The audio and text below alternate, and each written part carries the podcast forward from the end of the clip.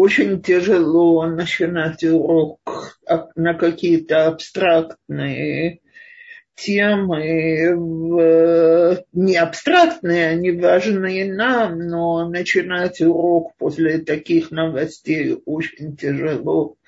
Пусть наши попытки вести нормальную человеческую жизнь, пусть они будут всем этим людям защитой и помощью, и пусть это все будет лейсхут для их благословления. Умей. Мне кажется, что наша задача вот именно продолжать э, учиться и ходить на уроки, и, и организовывать уроки. И главное показать Всевышнему и вообще нашим врагам, что мы не отступимся от нашего пути правильного. С Божьей помощью. Да, запись пошла, так что мы можем начинать. Окей, okay.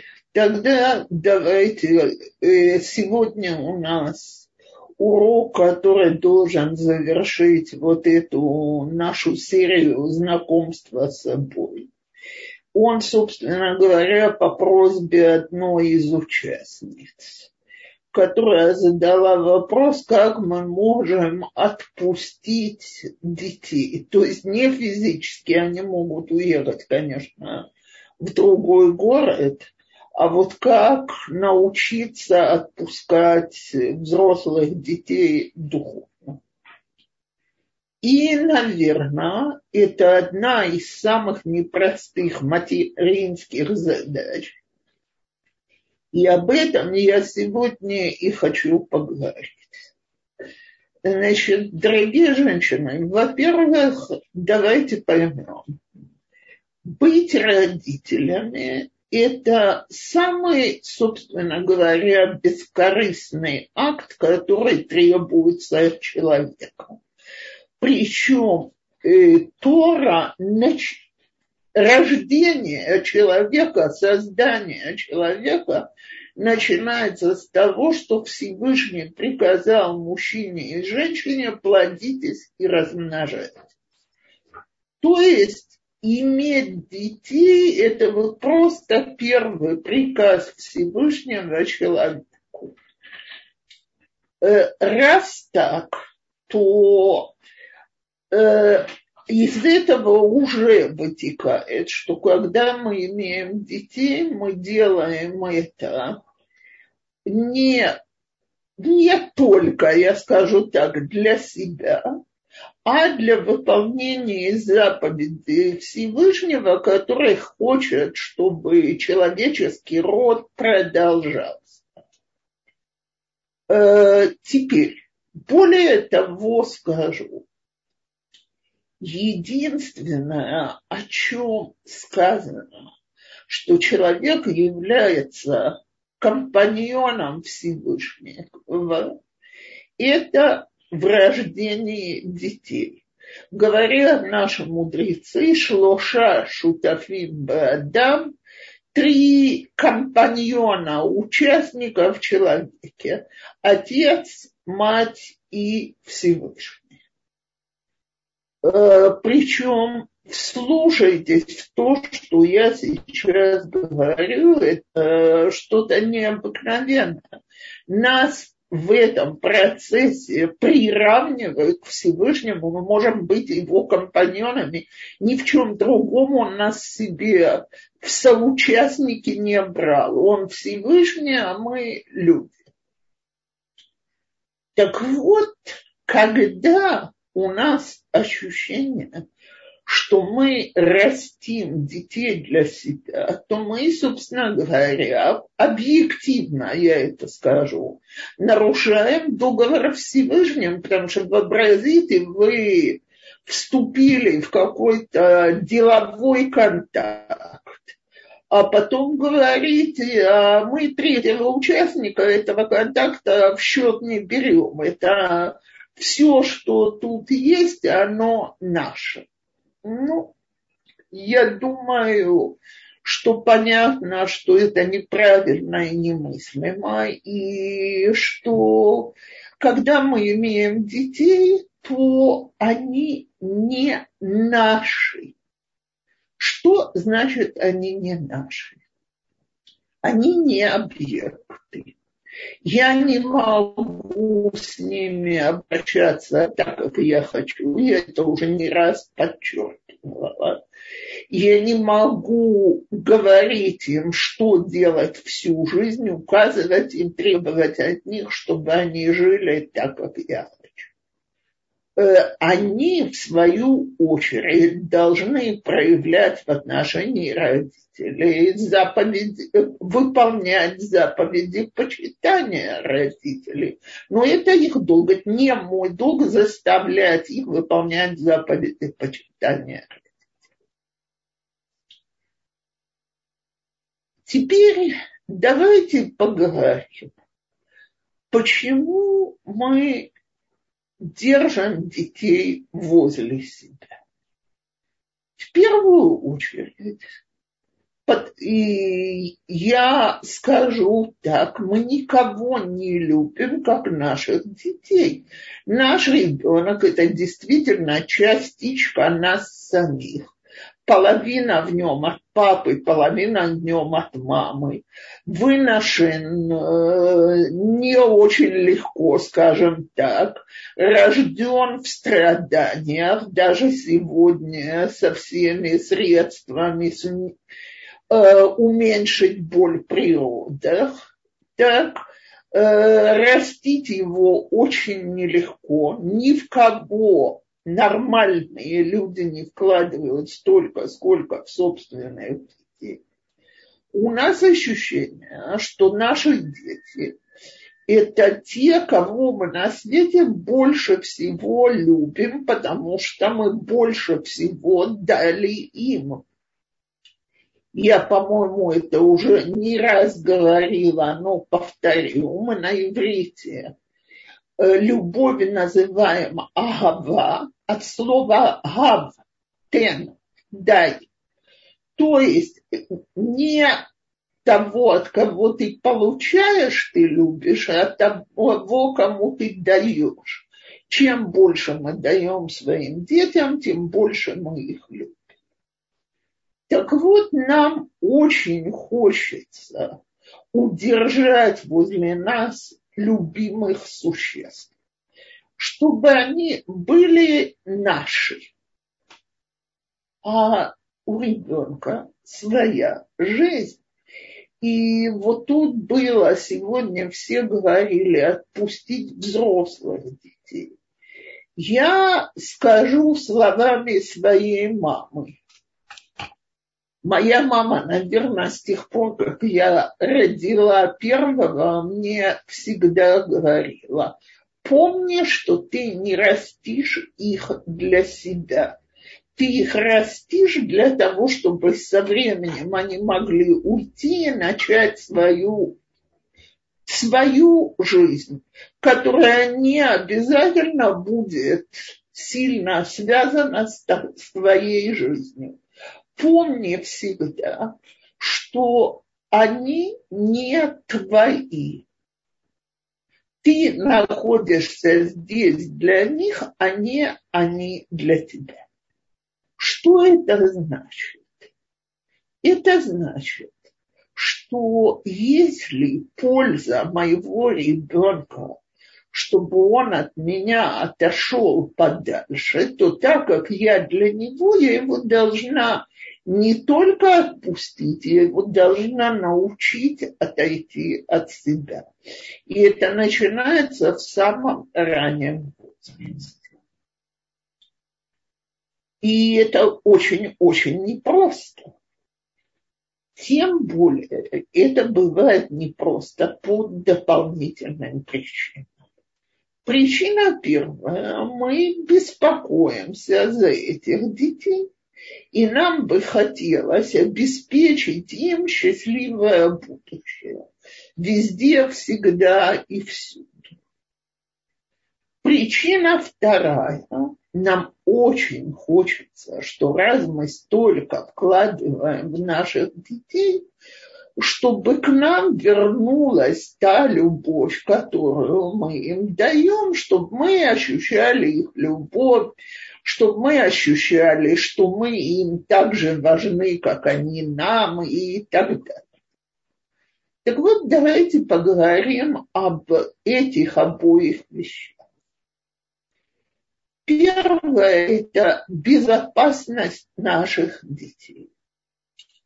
Э, дорогие женщины, как родители, мы обязаны сделать все, что говорит здравый смысл, врачи, учителя, Э, полицейские, э, социальные работники для безопасности наших детей. Что я имею в виду?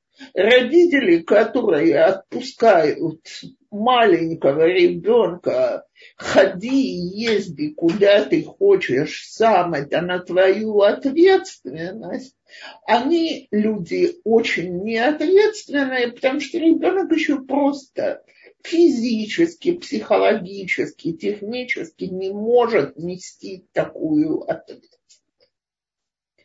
Но мама, которая будет пристегивать ребенка, который уже умеет ходить, на детской площадке, когда приходят туда коляски, не лазь, опасно, можно, вот будешь бегать, можешь удариться, разбить нос, разбить коленку, упасть, не дай бог, сотрясение мозга получить и так далее.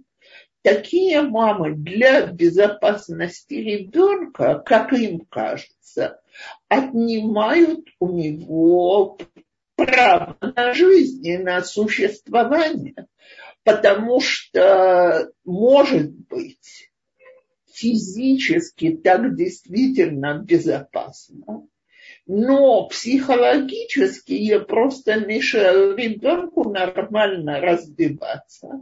Если я приковываю к себе ребенка, который уже может самостоятельно грозить, э, делать какие-то вещи. И да, при этом, несомненно, будут случаи, когда он опасно, даже опасно может упасть, удариться, что-то сломать, что-то расшибить на крови, э, до крови и так далее.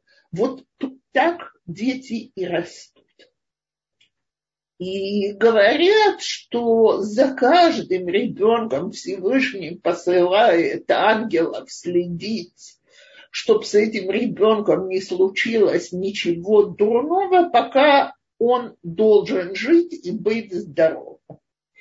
И вот здесь я скажу что-то, что нам, как родителям, ужасно тяжело с этим примириться нету у нас никакой возможности обеспечить стопроцентную безопасность своих детей.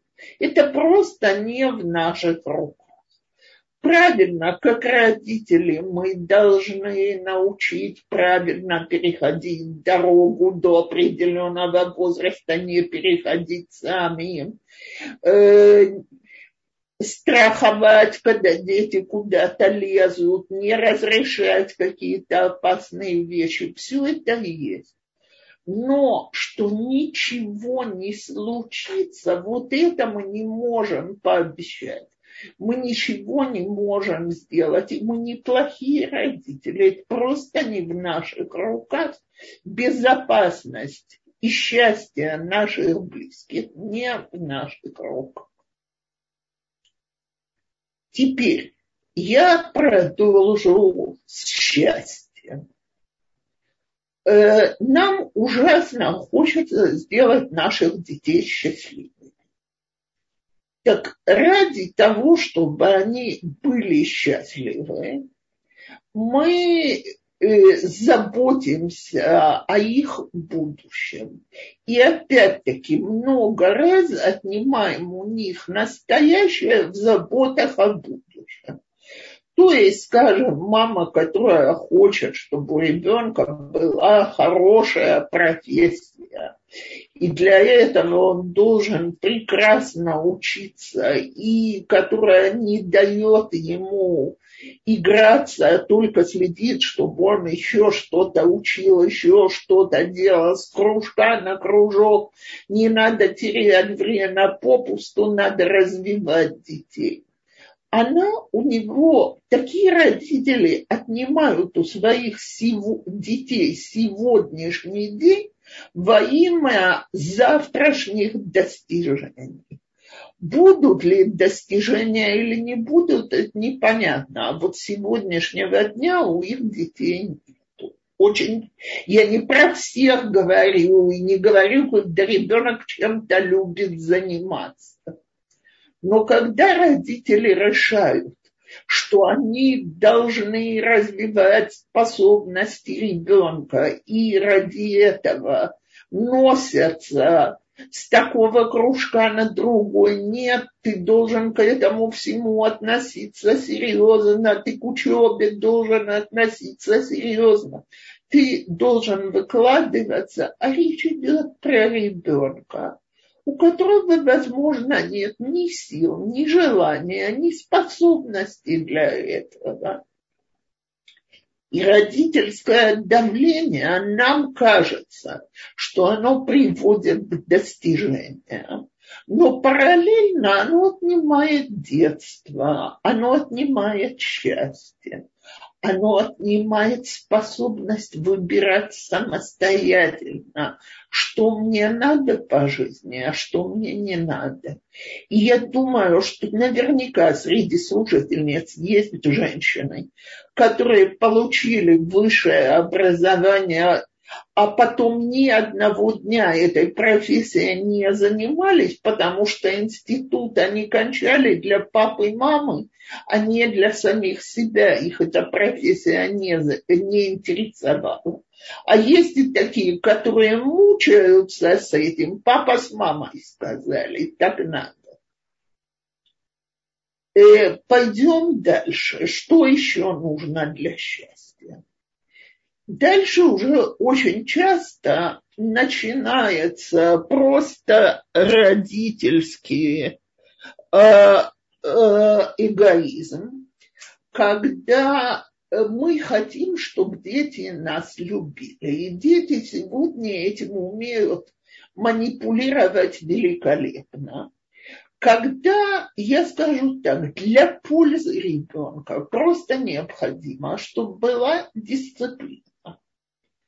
Э, какая дисциплина, я сегодня не буду об этом долго разговаривать, но в каждом доме должны быть какие-то свои правила. Теперь, сегодня ребенок, который начинает кричать, когда его заставляют жить по правилам, я вас не люблю, э, если вы мне это делаете, или вы меня не любите, если вы меня заставляете, для родителей услышать эти слова, это так ужасно, что ребенку позволяют то, что не надо позволять, не требуют дисциплины и порядка во имя того, чтобы быть любимыми ребенком. И вот это, чтобы они нас любили, покупается всякими средствами Э, очень часто совершенно неподходящими и вредными для ребенка. А вместо этого, если человек себе скажет, я действительно люблю своего ребенка, поэтому я не должна ему позволять то-то и то-то. И и мы должны настоять на своем. Даже если он обидится, даже если он будет недоволен, именно потому что мы любим, нам легче будет требовать правил, дисциплины и порядка. Э, тут мне кто-то написал, что дети сегодня годы тратят впустую, ничего не делая, и все время родителям говорят не вмешиваться. Э, заставить подростка что-то делать, это почти немыслимая задача и того не стоящая. А вот заинтересовать его чем-то, это, безусловно, задача родителей, но в это я сейчас, я опять повторяю, я сегодня не о детях, я о нас. Теперь дети подрастают. Рисков в жизни становится все больше. И нам хочется нашим опытом научить детей не делать ошибки. Мы забываем прекрасную фразу «на ошибках учатся». И когда дети ошибаются и делают неправильный выбор, мы все время стараемся подстелить соломку, чтобы не упал. Э, натворил что-то в школе, мы побежим разбирать конфликты. Не учился и не хочет учиться, мы э, наймем репетитора, будем платить большие деньги ему, не только репетитора, лишь бы учился просто нахулиганил, и до полиции дошло, что я мало таких семей знаю, э, мы побежим освобождать, обещать, клясться. То есть мы не дадим ребенку пострадать в результате его ошибок. А если не дадим, то как он чему-то научится. И человек решает жениться. Мне когда-то рассказала одна женщина, я не знала, смеяться или плакать, я ей верю, что ее привел э, парень знакомиться с родителями. На, э, на диване сидели родители, которые ее осматривали, и ей сказали, ты для нас чересчур толстая. Теперь прошу понять, парень встречался, она ему нравилась, но для родителей она чересчур толстая. Так, так вот, э, спрашивается, он невестку родителям приводит или он привел свою будущую жену познакомиться с родителями. Если мы говорим про шиду, и мы узнали все, что можем, и высказали молодым людям, что мы не советуем начинать встречаться по таким-то соображениям.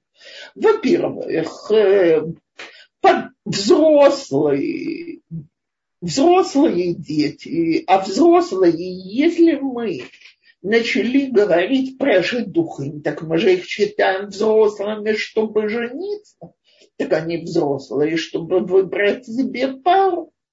Так вот, если они вышли, им этот человек нравится, э, вышли навстречу по каким-то причинам, то мы имеем право высказать свое мнение. Для того мы и родители но мы не имеем права сказать, женись, не женись, выходи замуж, не выходи замуж.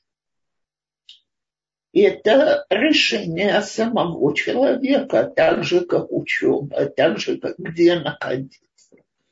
И нам кажется, что это очень неподходящая пара для нашего ребенка, а нам не удалось его убедить возможно, не дай Бог дойдет даже до развода.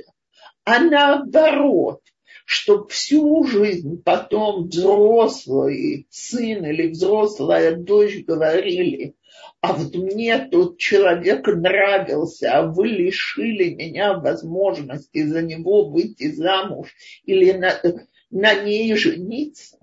Послушайте, про Всевышнего рассказывают, что он создал у, до того, как он сотворил Хаву, он создал у мужчины желание иметь пару.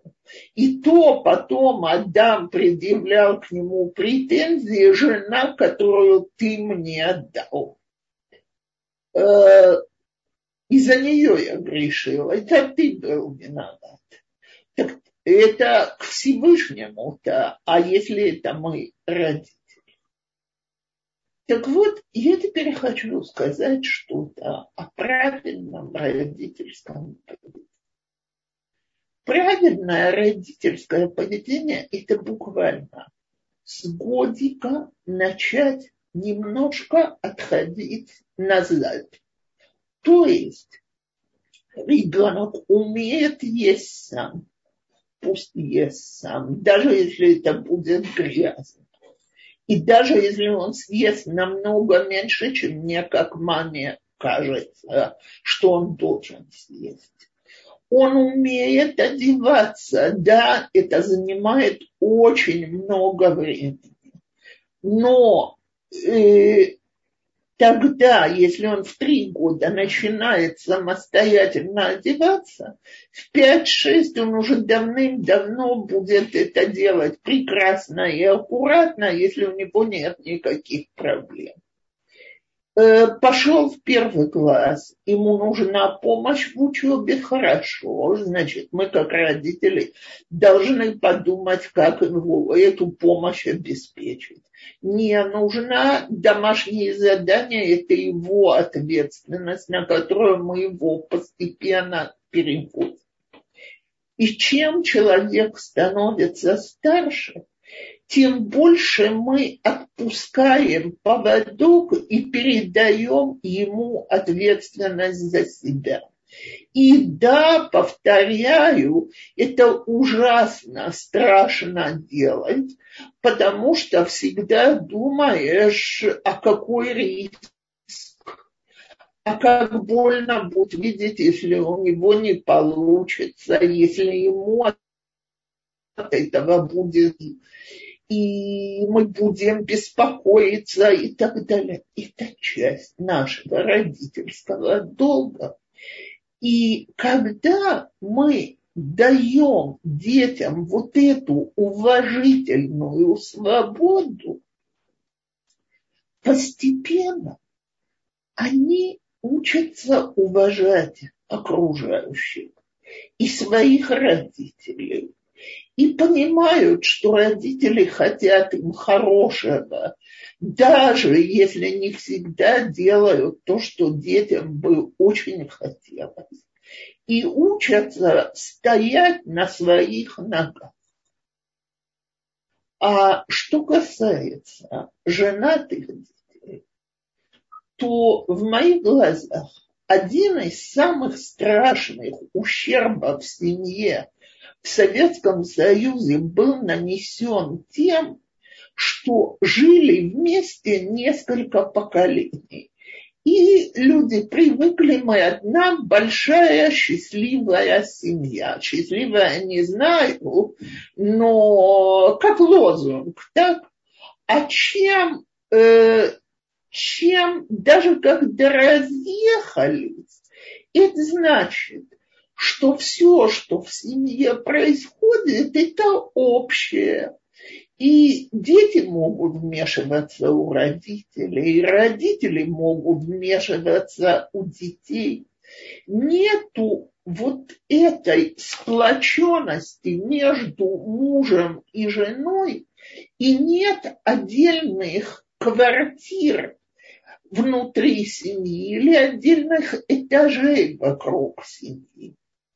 То есть дедушка и бабушка – это еще пара родителей, которые вмешиваются внукам и указывают родителям на глазах у их детей, как детей надо воспитывать. Дети-подростки говорят родителям, как надо зарабатывать деньги, что надо делать по жизни, не в качестве нахальства, которое останавливают, а почему бы и нет. И э, ребенок может поднять руку на родителей, и родители не умеют это пресечь. Вот вся эта каша из-за того, что нету у каждого своего места, нет отдельной жизни родителей, нет отдельной жизни детей, что двери не закрываются, что, э, что все, во все и всегда можно вмешиваться – это лишает людей своей психологической уверенности, своей какой-то оболочки.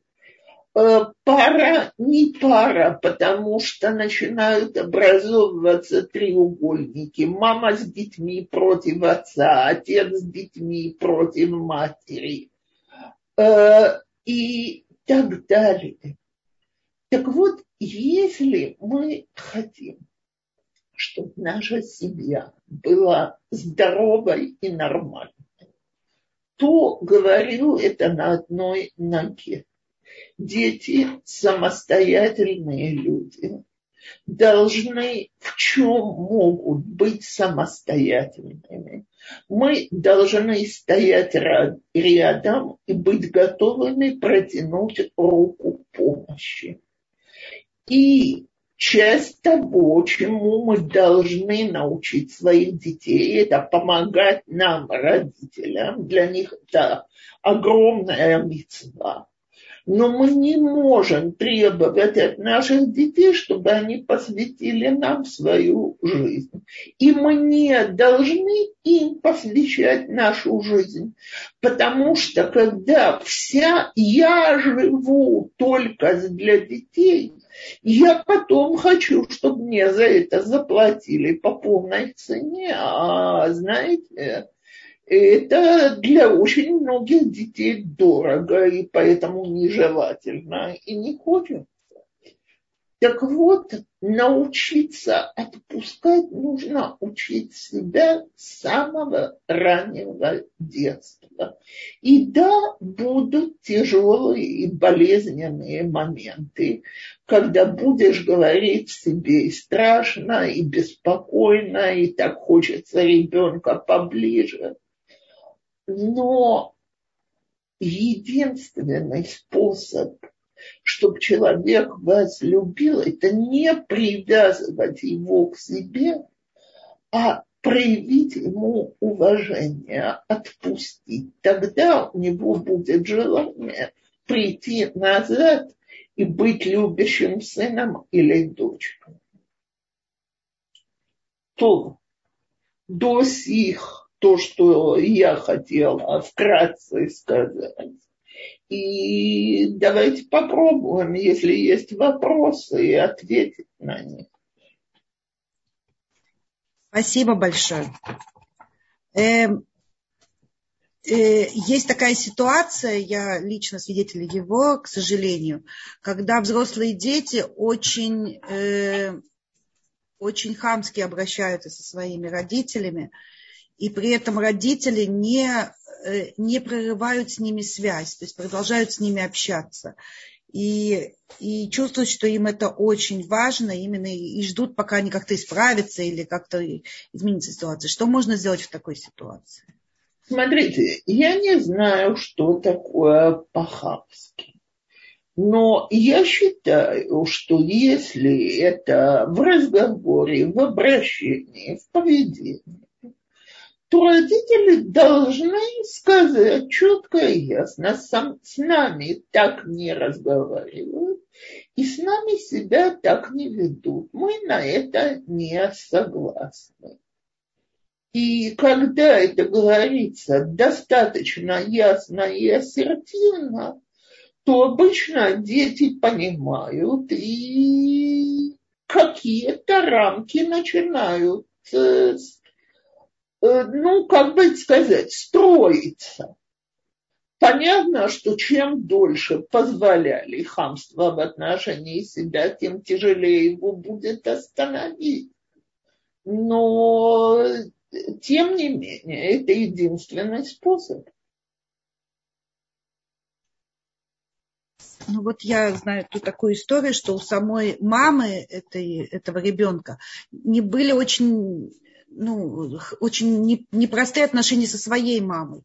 И для нее самое страшное, чтобы ее ребенок также о ней э, думал, как она о маме. То есть у него сложились вот такие вот впечатления. Смотрите, я опять повторяю, я, не, я уже не раз говорила, я не берусь по каким-то отрывочным фразам давать разумные советы.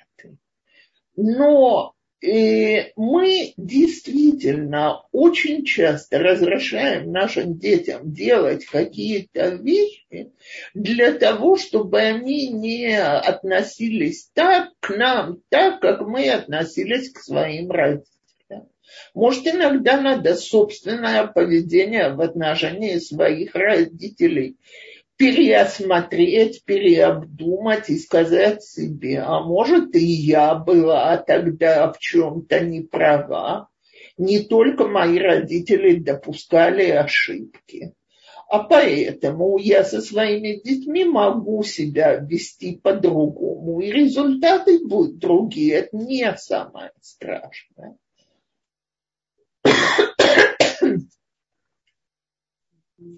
Спасибо. Э, здесь вопрос, э, есть проблема, когда воспитывает один родитель. Как тогда? О, так вот, когда воспитывает один родитель, то очень часто ребенок, ребенок или дети становятся заменой супруга супруги. И я должна сказать, что дети очень быстро лезут на это место, может, не всегда охотно, но иногда дети это чувствуют своим долгом. Например, сын разведенной женщины, который будет чувствовать, что вот он мужчина в доме, и он ее должен поддерживать, и он ей должен помогать. Так вот, или, не дай бог, мужчина овдовел, и дочка превращается в некую советницу и подругу, и это может быть и сын с отцом, и мать с дочерью, когда ребенка ставят на место взрослого, которого в семье не хватает. Так вот, это не нагрузка для плечей ребенка заменить взрослого человека. И родители должны, даже когда мать-одиночка растит сына или отец-одиночка растит детей, они должны очень четко сказать детям, что ты по-прежнему сын, а я дочь а я по-прежнему родитель, и установить границы. Потому что если, скажем, взрослый парень поможет маме в заработках, я не вижу в этом ничего дурного. А вот если он превращается в советника мамы по ее личным делам, то лучше поискать подругу, родных, психолога, но ни в коем случае не валить эту нагрузку на собственного ребенка. Это не его место.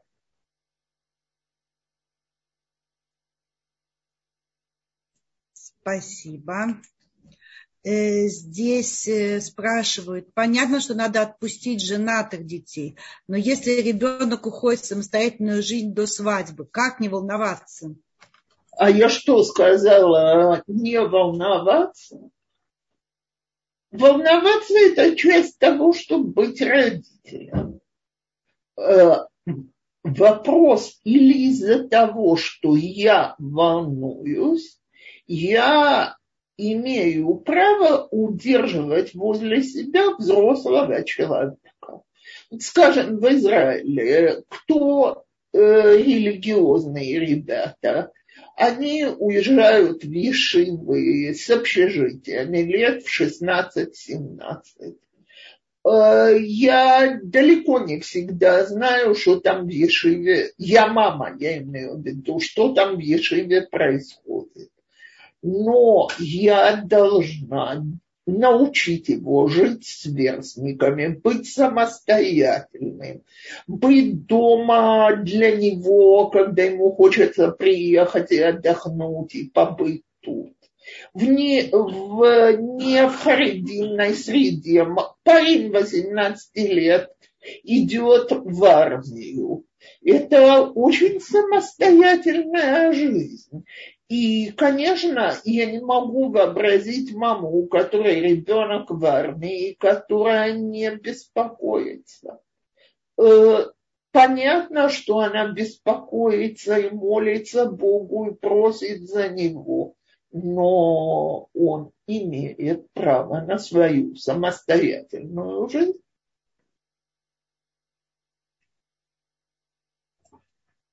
Спасибо. У нас, кажется, да, у нас даже две поднятые руки. Э, обе Ирины. Одна Ирина, одна Ирина. Вот сейчас Ирина, пожалуйста.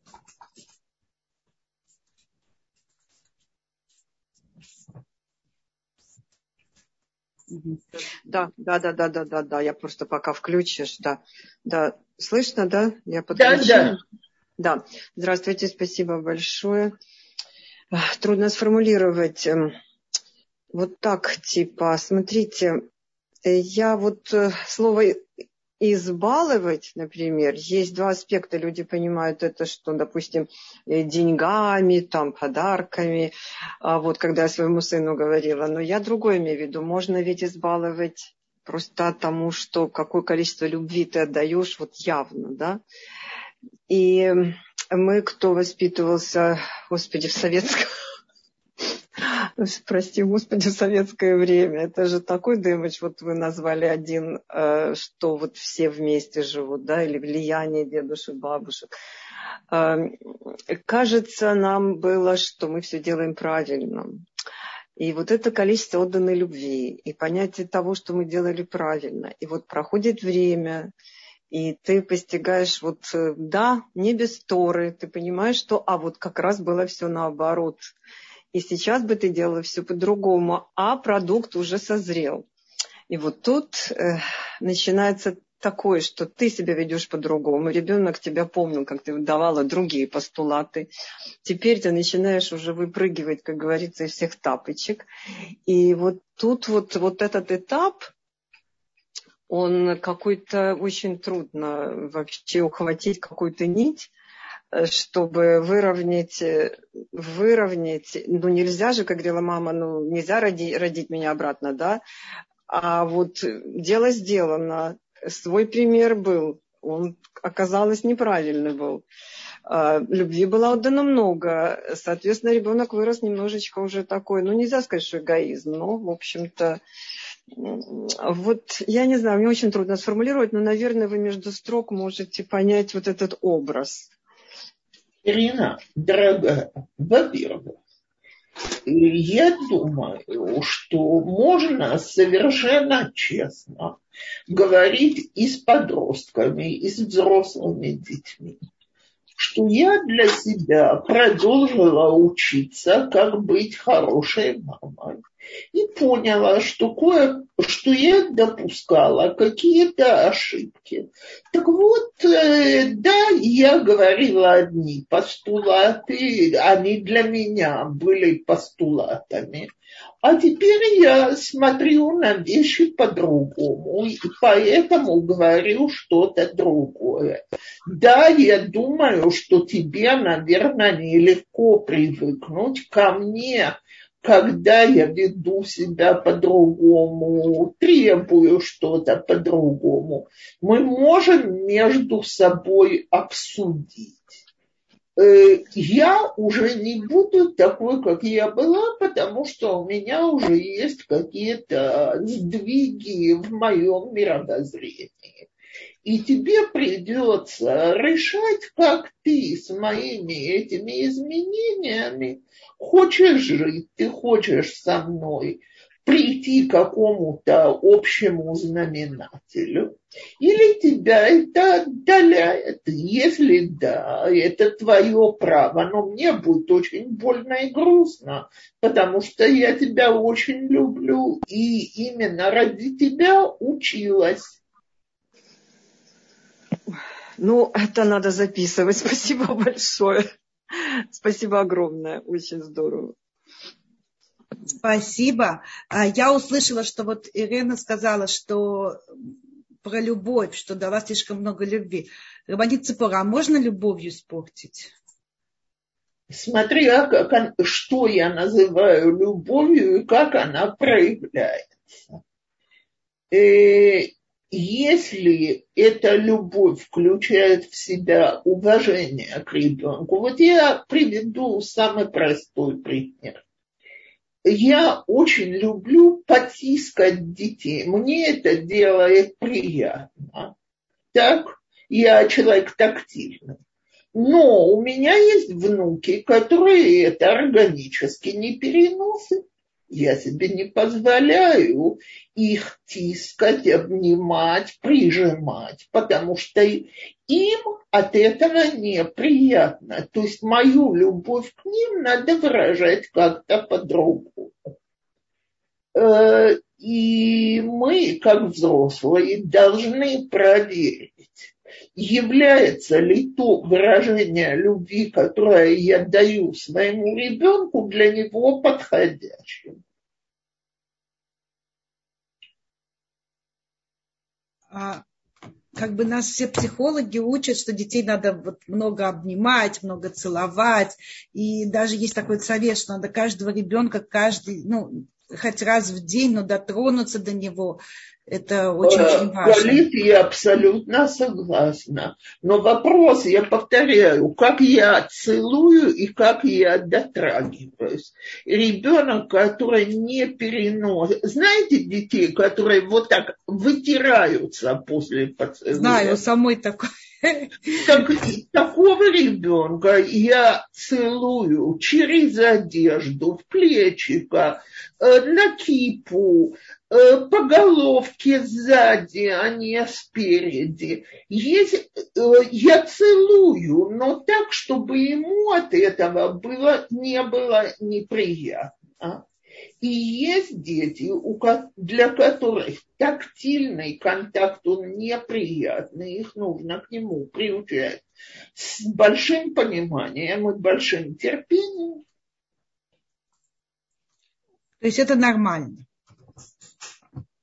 То есть это не, не отношение к тебе, как к маме, а вообще такой... Тип, Совершенно верно. То есть не надо лично это принимать.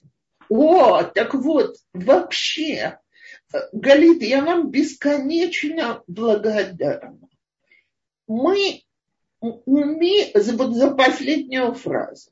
Умею ли я разделить между собой как человеком и собой в роли мамы? И понять, когда меня поведение ребенка обижает как человека, и я не говорю, что я должна позволять себя обижать, но я воспринимаю это как человеческую обиду. Вот то, что вы сейчас сказали, значит, он меня не любит, если он не хочет, чтобы я его целовала. А когда я умею быть мамой могу себе сказать, я же знаю, что кроме моих поцелуев он еще и очень не любит рубашку с воротничком, потому что она ему трет, и не всякая обувь ему удобна, и вообще он очень чувствителен к любому прикосновению. Так это не против меня человека, а я как мама должна понять, как по-другому ему показать мою любовь.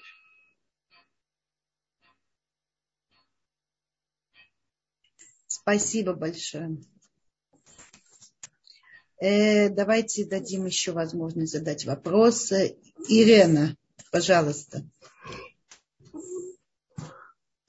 Я Э, добрый вечер. Добрый вечер. Спасибо большое за урок. Я просто это не знаю, как вопрос, но, но это дилемма, вот, чтобы самостоятельностью, например, новой семьи, и тем, чтобы не терялась близость с, родными. И, и вот, например, э, ну, я, э, э, я знаю, что вот... Э, Картошка, выключи скорее. Большие семьи, э, э большие, вот близкие слишком отношения, вмешиваются, все. Но при этом я э, заметила, да.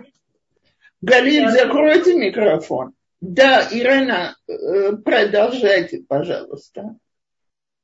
Да, больше близости получается в этих больших семьях, где, конечно, э, там конфликты, потому что люди переступают, переступают как бы свои полномочия, там, бабушки, дедушки. А, а вот э, но в, в современном мире как раз по-моему, немножко другой момент, что слишком э, отдалены друг от друга семьи детей, семьи родителей, бабушек и дедушек, часто живут в разных странах. И это плохо. Иногда это так получается, что не развивается у детей вот это чувство, родственные чувства не развиваются. Но это просто вот дилемма такая, надо найти баланс. Ириночка, во-первых, вы, безусловно, правы. И когда я говорю, что не нужно ребенка, особенно взрослого, держать плотно-плотно в своих объятиях, я не сказала, что его нужно отпихнуть далеко от себя. Теперь, когда дети, особенно женатые, живут в другой стране, тут уж хочешь не хочешь отпустила. Но, конечно, в этих случаях вопрос противоположный. Каким образом мы можем поддержать связь? И я должна сказать, что техника – это великая вещь. То, что сегодня есть возможность общаться по Зуму и подобным программам, разговаривать регулярно, рассказывать что-то. У меня есть знакомая, которая рассказывала, у нее дети уехали в Россию из Израиля. Э, и она каждый вечер 15 минут рассказывает внукам, как их кладут спать, возле них ставят компьютер, и бабушка им на ночь рассказывает сказку. Такое общение. Да, это, конечно, не то же самое, что видится, что куда-то выходить. Но она часть их семьи, внуки ее видят и знают. И они что-то про каждый день рассказывают.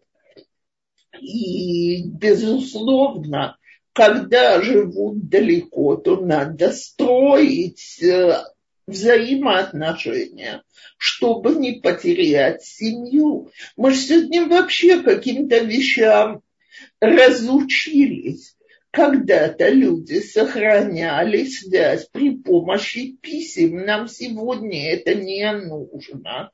Можно поговорить, а как часто люди не находят время, чтобы поговорить друг с другом.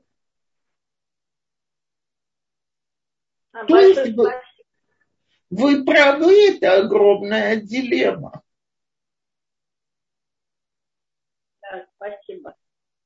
Спасибо. У меня был выключен микрофон, я не знаю.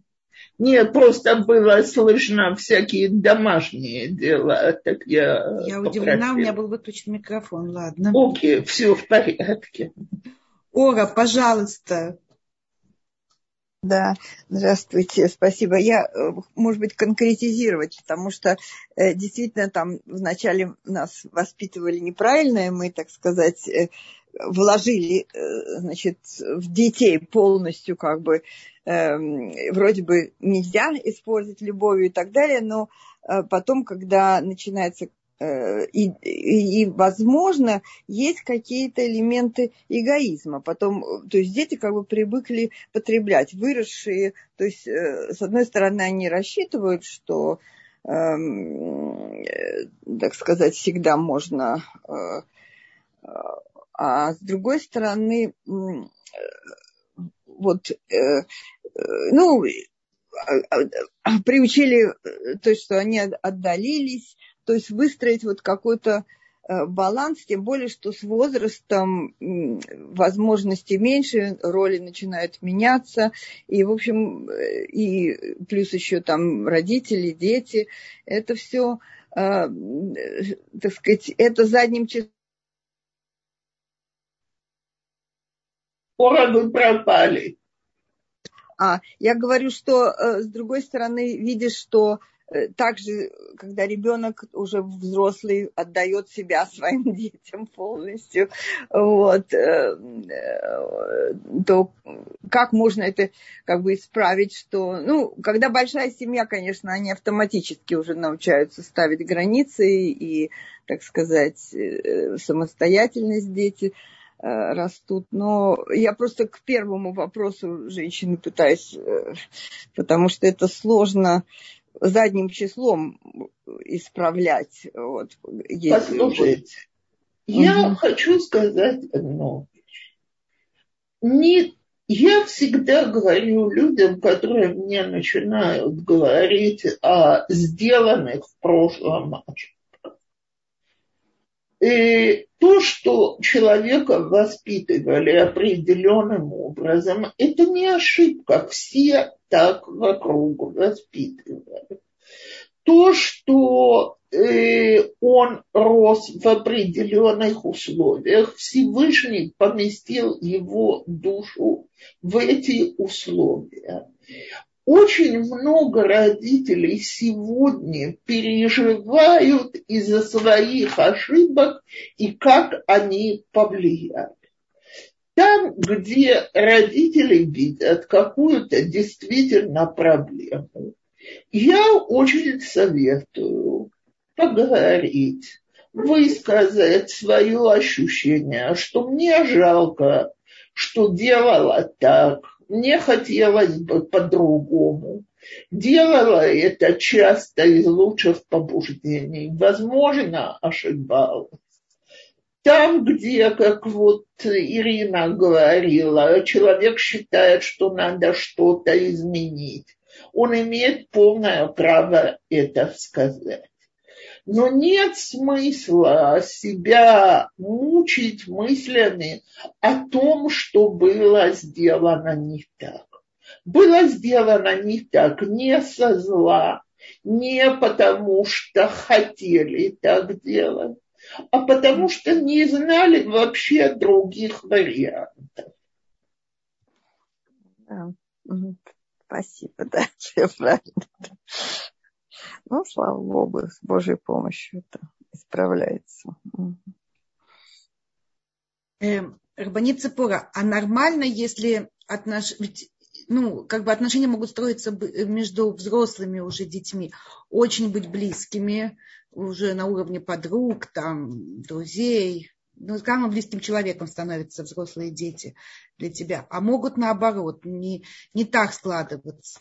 Это нормально или вот все же ребенок, который вырос с тобой, он должен э, быть очень близким тебе человеком? Отношения складываются по-разному, потому что есть разные натуры в моих глазах, э, знаете, э, у меня есть один из, э, из моих детей, про которого я долгие годы говорила, что я бы его не выбрала себе лучшим другом. Так? Но он от этого не перестает быть моим ребенком. И очень важно, чтобы мое родительское поведение было таким, чтобы он не ревновал к своим братьям и сестрам если у меня с ним не очень хорошо складываются отношения. И всегда будут люди, которые вам ближе, и которые вам дальше, и с которыми вам проще иметь вот эти дружеские отношения, и с которыми мы на каком-то расстоянии. Но если тем, с которыми я дружу, я им, их детям делаю подарки, а тем нет, я вызываю ревность в семье, обиды и ссоры. А если внешние проявления хороших отношений одинаковые, чувства и близость могут быть совсем разными, и с каждым из детей у нас бывают немного другие отношения.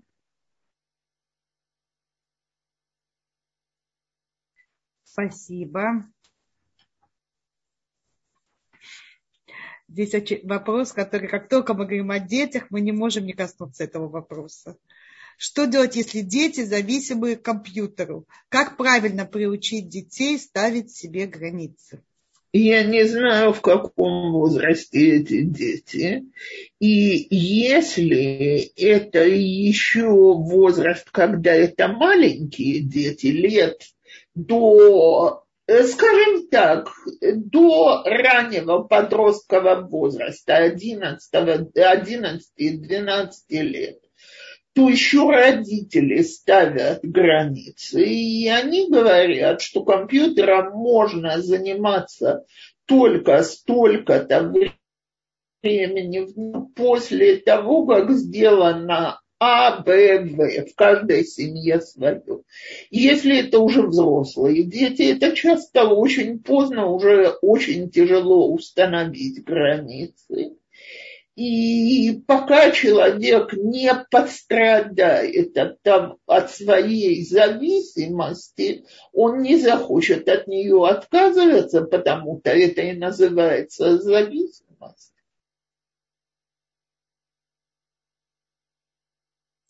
Спасибо. Какая разница? А, а нет. Э, э, когда взрослые дети дома, где граница между этажами? Дети, родители? Э, я опять вопрос, что такое взрослые дети. Если мы уже говорим о детях лет 20, так и дальше, которые еще не женаты, но живут дома, они уже обычно работают, учатся, у них есть какие-то свои деньги.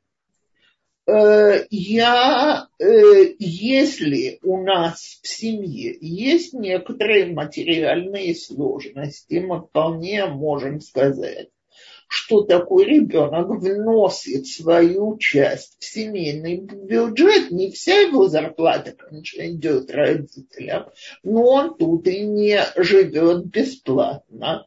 Если он хочет какие он хочет жить дома, то есть его помощь в этом доме. Он делает для семьи какие-то вещи. Э, он не может вмешиваться в отношения между родителями и учить их, как относиться друг к другу. Это не его дело.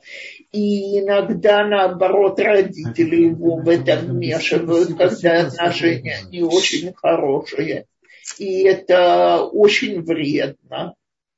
Э, в общем, должны оставаться какие-то правила семейного общежития. Он взрослый, я не спрашиваю взрослого, куда он идет.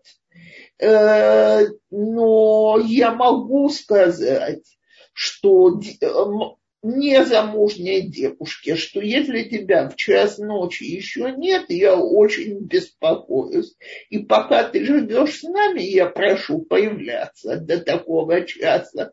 Или, по крайней мере, позвонить и сказать, что ты задерживаешься и так далее. То есть это индивидуально в каждом случае.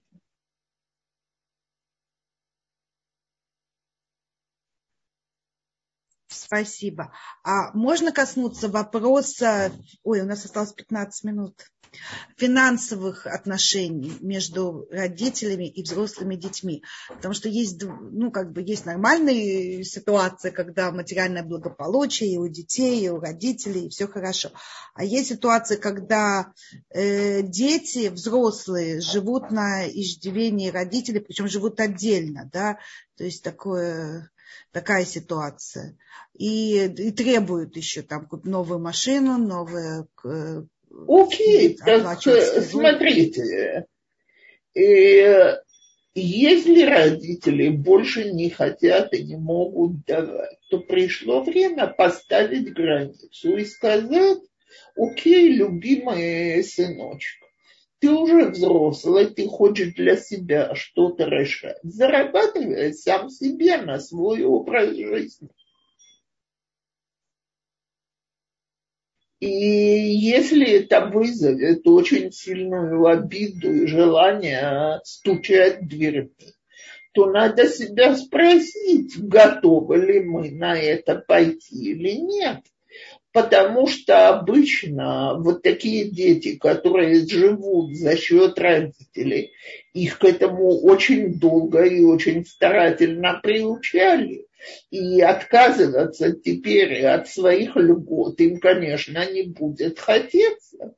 Видимо, какое-то время это будет с обидами искать. Так вопрос, или что мы предпочитаем, эти обиды или продолжать э, их тащить на себе.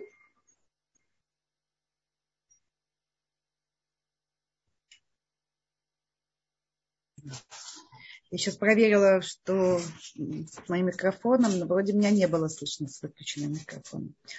Ладно, спасибо. Э, э, здесь есть вопрос. Э, Скажите, пожалуйста, правильно ли это, если мои родители мне сами не звонят? У меня есть семья, живу в другом городе, родители среднего возраста. Какая разница, правильно или неправильно? То есть, допустим, я скажу, да, это правильно, это ваш долг, или я скажу, это неправильно, они должны звонить и это же не, это не вещи, которые правильные или неправильные. Родители сами не звонят, и я хочу с ними контакт. И я ощущаю, что это заповедь почитания родителей. Я звоню, даже если меня обижают, что они это не делают по своей инициативе.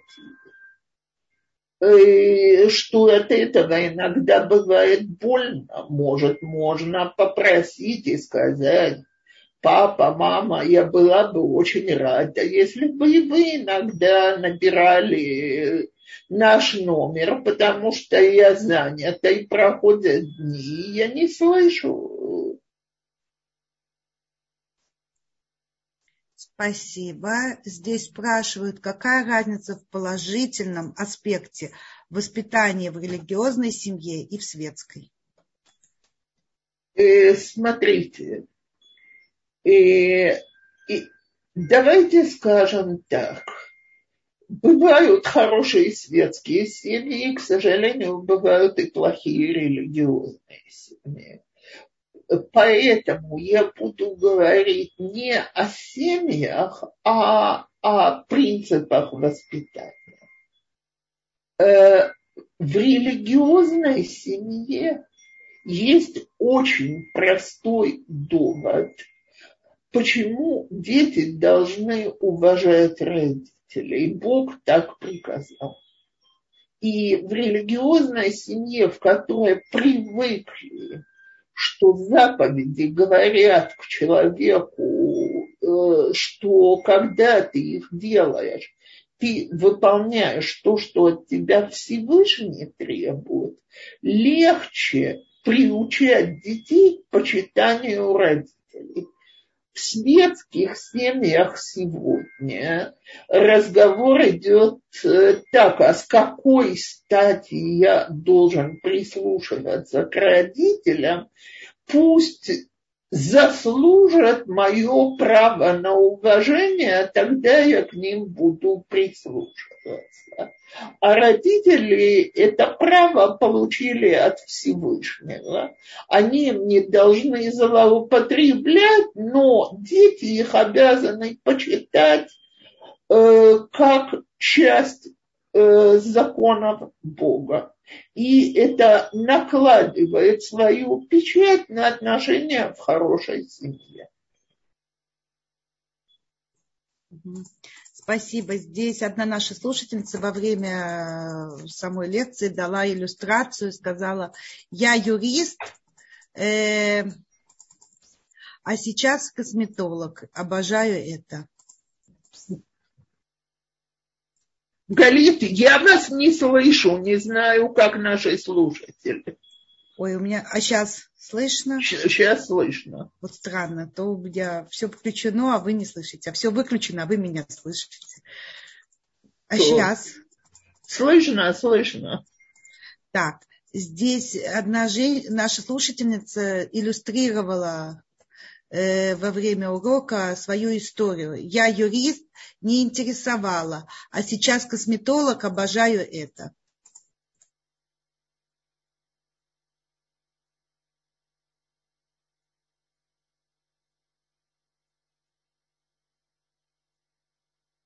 Рабанит Цепора, вы с нами? Да, да, я с вами, спасибо. Вы слышали мой Алло. Вы слышали меня? Я слышу. А слышали то, что я Вы зачит... Нет, но я прочитала своими глазами а. этот пример, и я думаю, что это действительно правда, и это происходит неоднократно вот мне кажется, я сейчас стала на сторону родителей, вот нашей слушательницы, и скажу, что ее родители сделали все для нее, но у нее теперь есть свобода выбора. Она хочет быть косметологом, она косметолог, а, но при этом она могла быть и адвокатом.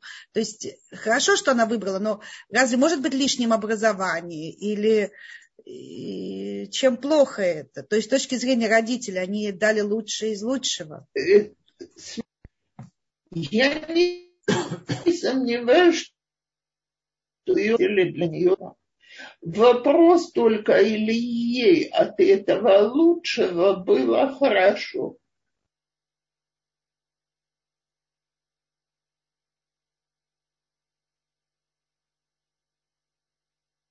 Ну, наверное, это все зависит от того, как это дали. Вот только в этом. Это тоже очень-очень верно. Но я хочу сказать, Э, я когда-то разговаривала э, значит, у моих, э, у моих, которые были очень хорошие учебные власти, она очень любила маленьких детей. И решила, что она хочет идти работать, учиться на воспитательницу детского сада. И куча моих знакомых э, э, происхождения русских евреев мне доказывали, да как можно девочке с такими способностями дать разбазариваться. Что это за профессия воспитательница детского садика? Э, мы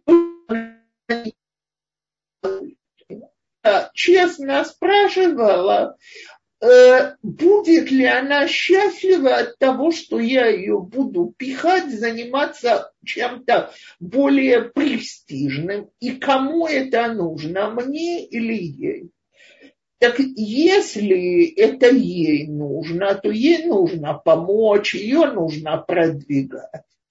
А если это мне нужно для того, чтобы я могла рассказывать, что у меня дочка адвокат, то это уже родительский эгоизм. И себя надо хорошо спросить, кто я и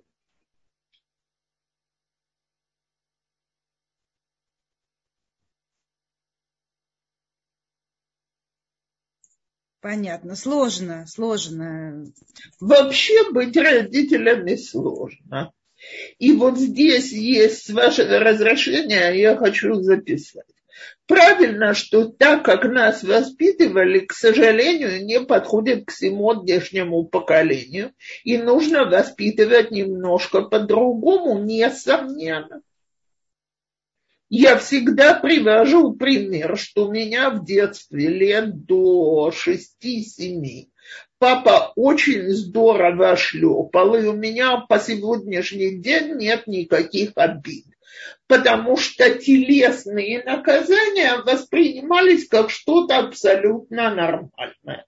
Сегодня родители, которые применяют, прибегают к телесным наказаниям, безусловно, допускают ошибку. Я не говорю про маленьких одного-двух лет, которые куда-то лезут, и чтобы он не лез в горячей печке, мама по рукам дает, или он на дорогу бежит, и мама поймала и отшлепала. Я говорю, и семи лет нужно учиться воспитывать по-другому. Это только один пример. Но, по-моему, о воспитании детей мы тут давали бесконечное количество курсов на Талдот. И поэтому мы, мы все все время учимся. Я тоже есть какие-то вещи, которые, если бы мне сказали 10 лет тому назад, что я их буду говорить вслух, я бы в жизни не поверила. А произошли изменения.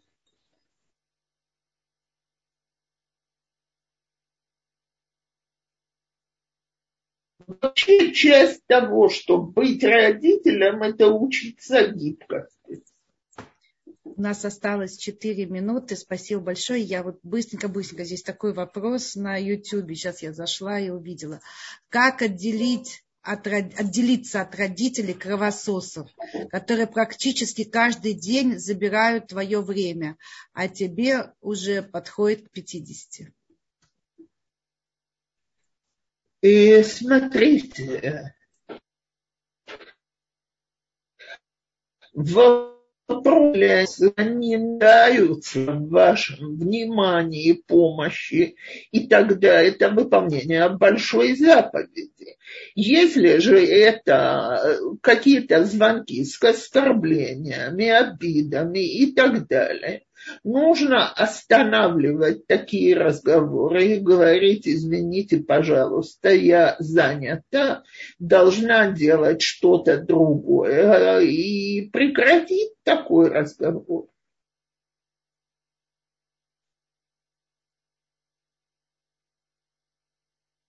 Больше этого опять на одной ноге сказать не могу. Рабанит Ципора, большое спасибо. У нас осталось две минутки, и нам надо объявить, что, как, э, что это не просто последний урок цикла, что Рабанит Ципора уходит в отпуск, э, готовится к Пейсаху и отмечать Пейсах. И мы осиротеем на три недели. Вот, но... Ради Бога, не надо такие ужасные ну, фразы, что, мы уже не осиротеете. Ну, нам будет тяжело эти три недели без вас, ну что делать? Тоже будем убираться на Пейсах. И у нас хорошая новость. Мы в это время мы временно переносим урок Рава Цвива Сырмана на 9 вечера. Так что всех ждем. Это очень интересный цикл по книге Таня. Подключайтесь, это очень-очень интересно. Ну и Рабанит Цепора, вам хорошего Пейсаха. Хорошо, спокойно подготовиться, без нервов. Вот. Омен, и также всем нашим слушательницам. И пусть этот праздник будет для нас, для всех, праздником избавления, и чтобы такие ужасные новости, как сегодня, нам бы больше не слышать.